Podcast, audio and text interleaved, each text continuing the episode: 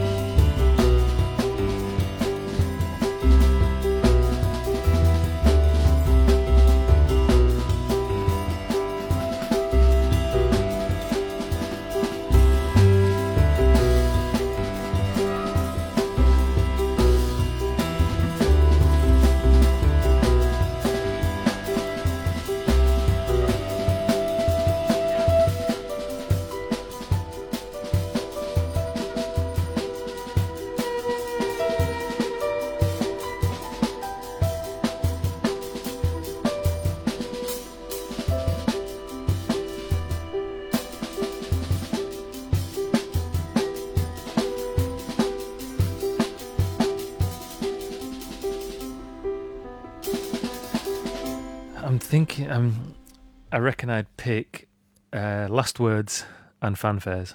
We'll pick those 2 Yeah. Yeah. It's funny looking back at that album. It does feel really like a long, long time ago, but yeah, Last Words and Fanfares. 刚才我们听到的是 Chris 推荐在他们二零一二年的首张专辑《Fanfares》当中的《Last Words》，下面我们再来听一首他推荐的标题作品《Fanfares》。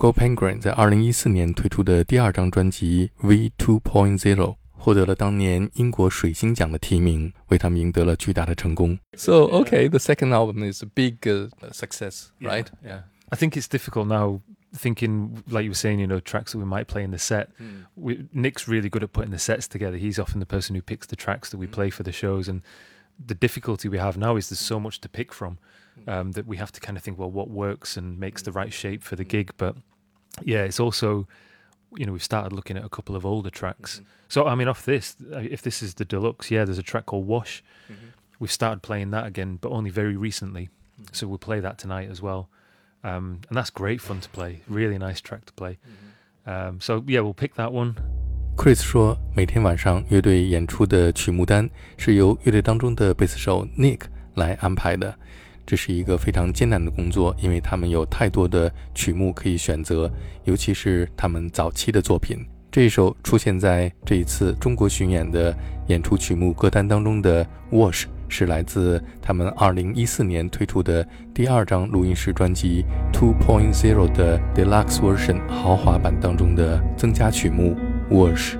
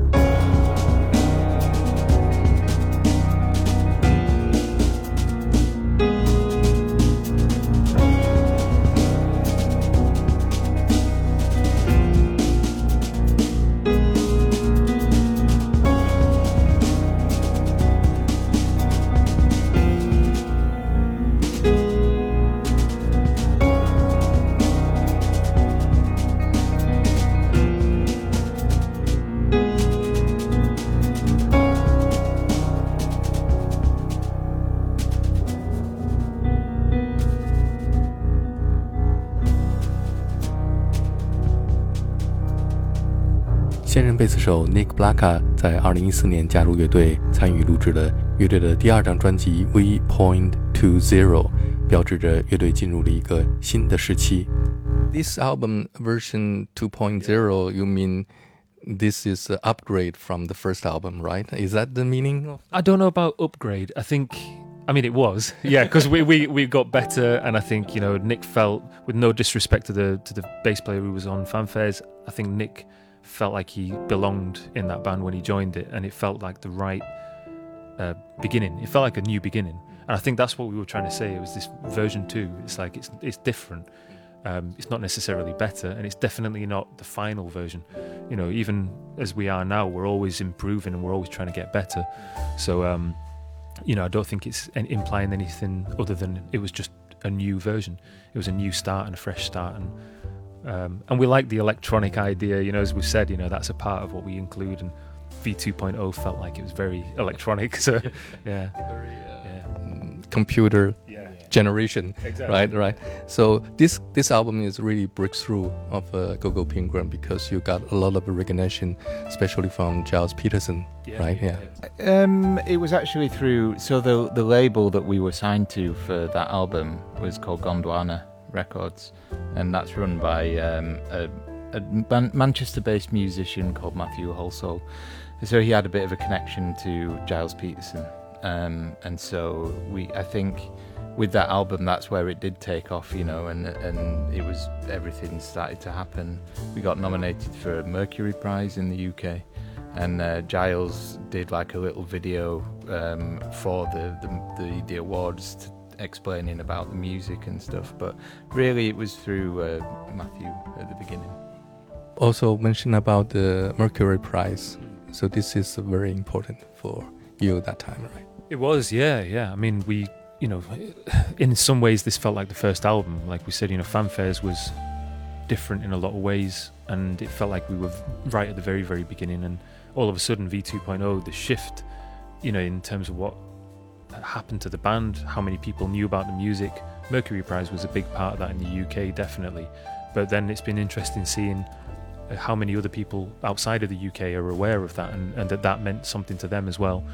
Um, and it came with other things, you know, it came at the same time that we did Jools, uh, Jools Holland's show on TV, we did a, a spot on there, and we started to get bigger gigs and, you know, bigger audiences, and all of that just kind of rolls together, you know, it just gives that momentum to the music and to the band. So that was definitely when things started to pick up, and, and luckily it kept going, you know, it didn't just kind of go, you know, stop there and start to plummet. So luckily that was the beginning, and it gave us a good start, yeah. All your music are instrumental, but you have very special uh, title of each track. Think it's very meaningful. Every song got meaning to it. Is that every song you hiding some deep meaning to the every instrumental songs when you write it, when you you know performing it? Do you have any message to the audience more than the notes you play? To be honest, I don't think so. No, I think that's why. I mean, the titles we have to give it a title in some way because otherwise we'd have I don't know how many tracks we've written now, but it'd get confusing if none of them had a title. I think really the thing that we try and do the, the the titles obviously do mean something, but they often mean something to us that we don't particularly feel like we're trying to tell people it's about this one thing. Um, I mean, Hopopono, you know, that's a strange title. It's got a particular. It's it's actually Ho'oponopono, this idea from a Hawaiian culture that's um, quite a spiritual thing, and that was something that we were talking about between ourselves when we wrote the track. But it was just something that kind of meant something to us. It doesn't. I don't think the track is particularly about that. It doesn't reflect it, but it's the feeling and the the emotion that's important. Mm. And I think sometimes that it's it's very difficult to put into words. And you know, we make music for a reason. You know, we don't write words, we don't write books, we don't write poems because the thing that we can do is make music.